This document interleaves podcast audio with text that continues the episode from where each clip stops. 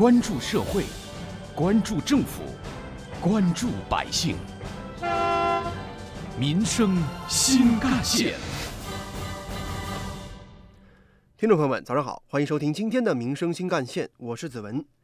今年全国城市节约用水宣传主题为“养成节水好习惯，树立绿色新风尚”。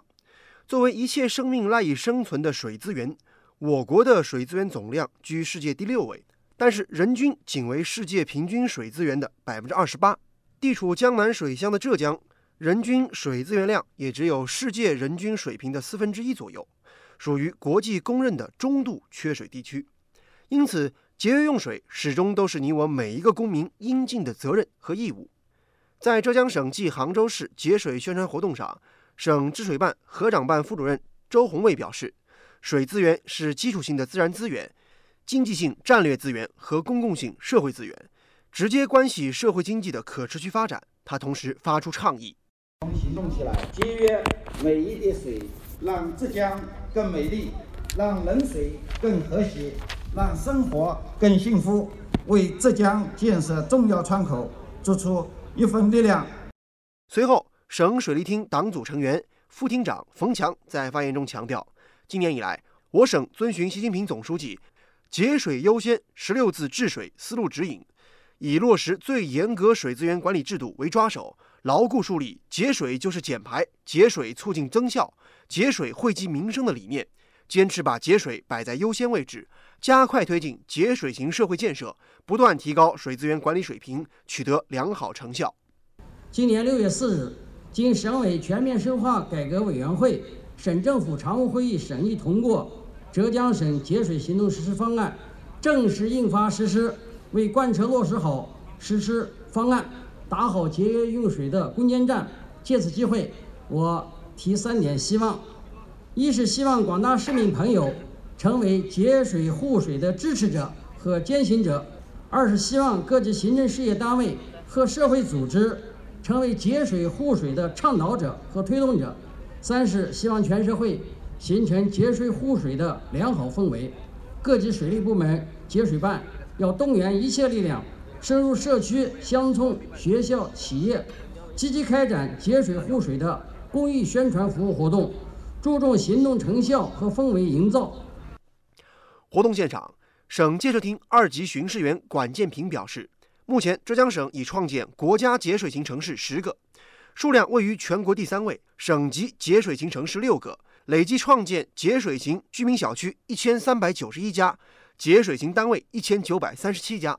供水管网漏损率持续降低，再生水利用率也在不断提高。成绩固然可喜，但是未来的治水之路依旧任重道远。我们在肯定成就的同时，还要清醒地看到全省城市水资源紧缺、分布不均衡的现状。城市缺水已在一定程度上影响着人民群众生产生活和城市存在发展的能力。接下来，我们要着重做好以下几个方面的工作。一是加快节水型城市创建的步伐，二是提升管网信息化建设水平，三是拓宽再生水利用的途径，四是营造良好的节水社会氛围。节水不仅是义务和责任，更是文化和美德。挖掘新闻真相，探究新闻本质。民生新干线。说到和节水相关的知识，其实你我在生活当中有很多事儿都是可以做的。比如，淘米水不仅可以洗菜，而且有利于除去蔬菜上的农药；煮过面条的水可以用来洗碗筷，去油又节水；把马桶的水箱浮球向下调整两厘米，可以达到节水目的。如果说马桶水箱过大，还可以尝试在水箱中放一个装满水的塑料瓶儿，这样可以减少每次的冲水量。在当天的仪式上，江干区金国河长徐慧芬作为妇女代表，围绕家庭节水护水，也分享了自己的小妙招。空调造水，冬夏节水有窍门。夏季每天都要使用空调，大家可以把空调的排水管引到室内。接一个水桶，水就造出来了。空调、冷饮水可以浇花、拖地、冲刺，这是一举两得的好事。在当天的活动现场，竹书红作为浙江省节水大使、优秀节水代表也登台发言。作为一名杭州市民，我倡议：一，请你成为节水宣传大使，传播节水的理念，弘扬节水的文化，转变节水的观念，把节水的意识传递给周围的每一个人。在省治水办河长办业务三组组长庞小坤看来，节约用水，你我都可以做得更多。而当天在活动现场，很多黑科技也纷纷亮相。我们今天是通过这么一个，就是省治水办呀、市治水办联合相关单位举办的这次呃宣传活动呢，并且我们也请来了那个还有一些企业单位啊，节水的企业，一些黑科技，然后给大家带来一个新的节水理念和节水的的思路吧。除了生活中的节水相关知识，农业和工业生产中其实节水措施也有不少。比如在农业节水灌溉方面，通过发展高效节水灌溉。推广水肥一体的技术来推进农业灌溉节水操作，还可以通过推进规模化的养殖场和标准化的改造和建设，采取规范用水、取水和计量监测来推进畜牧行业的节水工作。另外，在工业方面，可以进行节水技术改造、再生水回用改造等途径来推进工业节水，也可以对用水量大的企业实施计划用水，超计划将进行加价。当然，还可以采取一些节水的补贴政策和激励政策。接下来您将听到的是本台特约评论员、资深记者叶峰老师的点评。节约用水是一个很古老的话了，在我很小的时候就看到，在自来水龙头的边上都会有这样四个字。那时候自来水的供应量很少，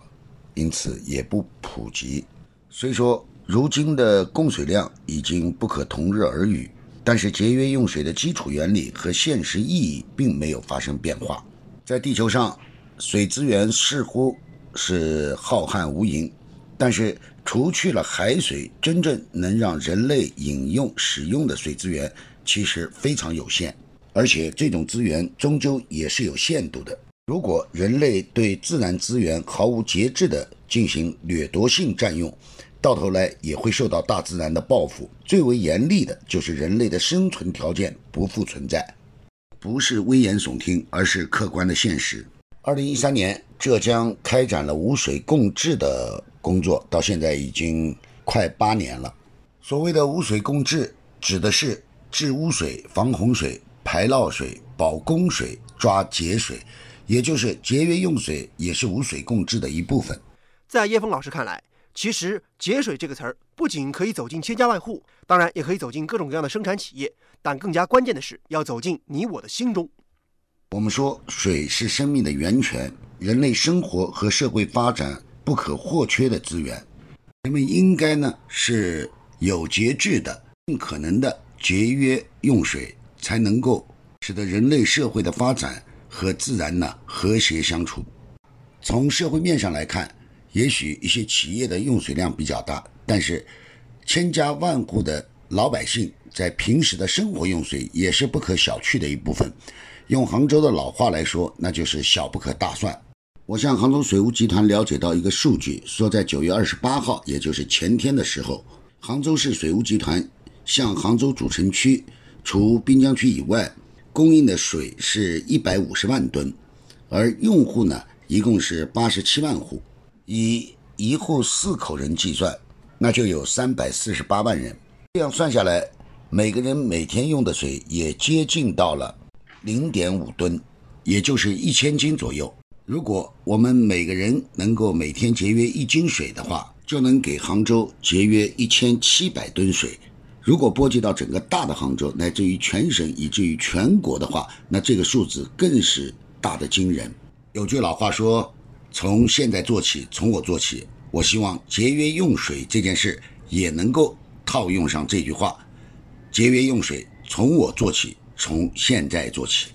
今年以来，为了保障杭州、嘉兴等地区的饮用水质量，浙江省实施了千岛湖配水工程，历时八年。这项工程在二零一九年九月二十九号正式通水。为了这来之不易的饮用水，我们应当更加节约使用。为响应国家节水行动方案，浙江省在六月份正式发布了《浙江省节水行动实施方案》，制定了2022年、2025年和2035年的阶段目标，将通过实施一项行动推进六大工程，完善八项机制，努力构建政府主导、市场发力、社会参与、全民行动的节水新格局。好，感谢您收听今天的民生新干线，我是子文，下期节目我们再见。